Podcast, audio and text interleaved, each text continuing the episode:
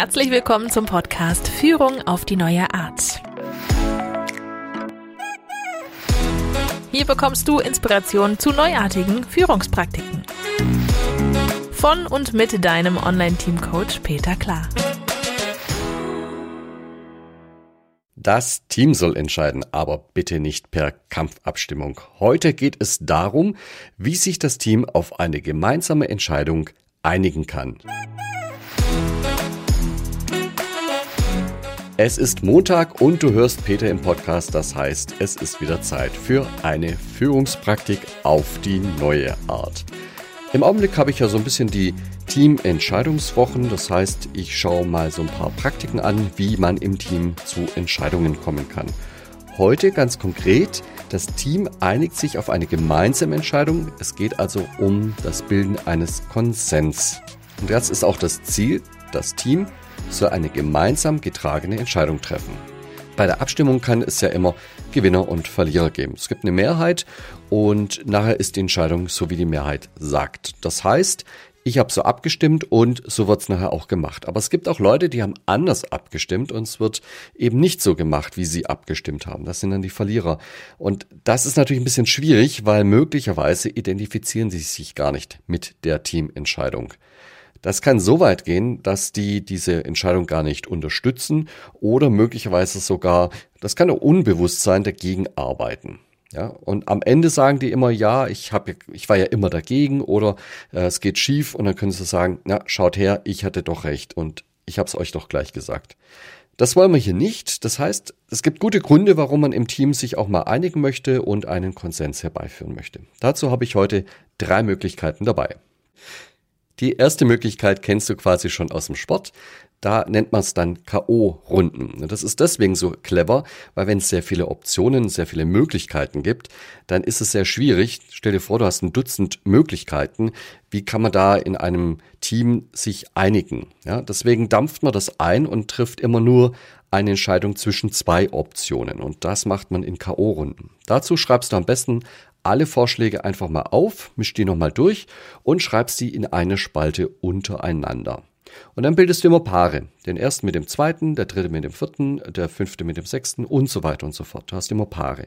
Und diese beiden Vorschläge, diese Vorschlagspaare, die treten jetzt im Team gegeneinander an. Das Team muss sich also entscheiden, für welche der beiden Vorschläge aus diesem Paar sie sich entscheiden mögen.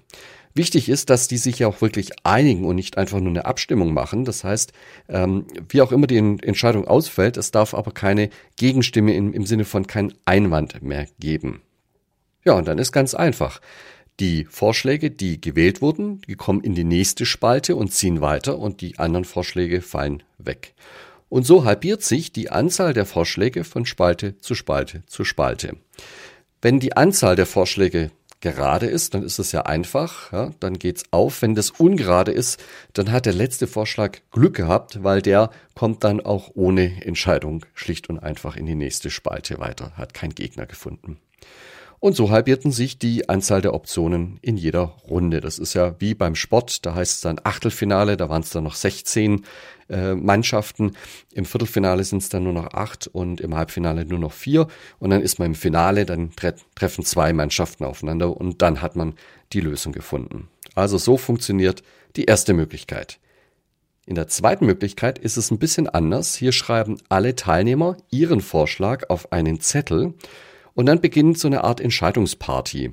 Das heißt, die Teammitglieder sprechen paarweise über ihre Karten. Also kommen zwei Menschen zusammen, jeder hat eine Karte dabei und die sprechen über diese beiden Karten. Also stellen sich die Vorschläge gegenseitig vor. Der Moderator achtet da so ein bisschen auf die Zeit. Nach so etwa einer Minute gibt er ein Signal und da müssen die Paare die beiden Vorschläge bewerten. Sie haben fünf Punkte und müssen diese fünf Punkte auf die beiden Karten verteilen. Sie dürfen keine Punkte wegfallen lassen und Punkte kann man nicht teilen. Man kann nur ganze Punkte vergeben. Ja, wenn Sie das gemacht haben, die fünf Punkte verteilt sind, dann können Sie weiterziehen. Man kann auch vorher die Karten nochmal tauschen, damit man nicht immer mit seinem eigenen Vorschlag weiterzieht. Ja, und dann sucht sich jeder einen anderen Partner und das Spiel geht wieder von vorne los. Das kann man so lange machen, bis quasi jeder jede Karte schon mal gehört hat und jeden Vorschlag schon gehört hat und auch die Chance hatte, Punkte zu vergeben. Dann endet das Verfahren. Jeder schaut auf die Vorschläge drauf und addiert die Punkte, die, die dieser Vorschlag erhalten hat. Und am Ende ist auch wieder klar, man kann die ganzen Vorschläge in eine Reihenfolge bringen, von der maximalen bis zur minimalen Punktzahl. Und dann weiß man, auf was hat sich das Team auf diese Art und Weise geeinigt. Okay, dadurch, dass viele Gespräche laufen, kann das ein bisschen dauern. Auf der anderen Seite bringt es Schwung und Bewegung in die Gruppe rein und ist mal was völlig anderes. Und damit kommen wir zur dritten Möglichkeit, die ich heute mitgebracht habe.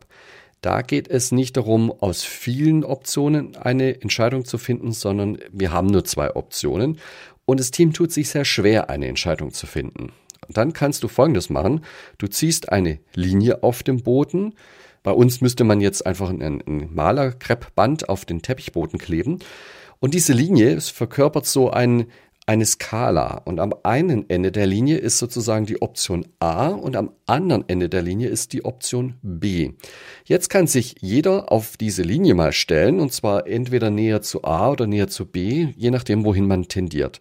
Und damit wird mal etwas sichtbar, nämlich wo stehen denn die einzelnen Menschen. Normalerweise sieht man das ja gar nicht. Und jetzt kann das Team eine gute Diskussion führen, warum stehst du denn ganz weiter hinten? Was, was macht dich denn so sicher, dass das eine gute Option ist?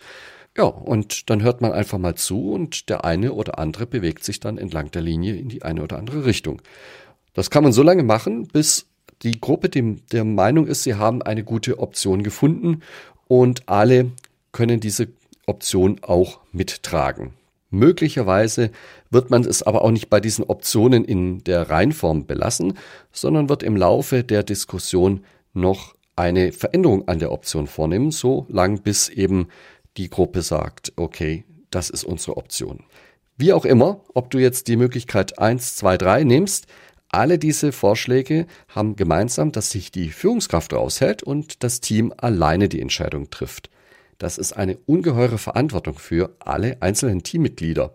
Es geht nämlich nicht darum, dass man eine Meinung hat, sondern man muss die tatsächlich auch aktiv einbringen, auch wenn man gar nicht danach gefragt wird.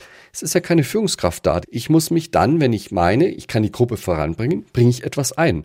Umgekehrt genauso. Wenn ich der Meinung bin, naja, ähm, der Beitrag bringt die Gruppe jetzt nicht voran, tue ich gut daran, wenn ich den Beitrag zurückhalte.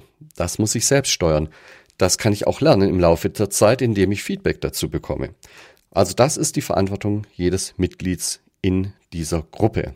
Und selbstverständlich sollte ich eben nicht nur meine Meinung äußern, wenn sie bequem ist und wenn sie Mainstream ist, sondern gerade wenn sie unbequem ist, ist ja auch der Beitrag möglicherweise für das Team viel höher.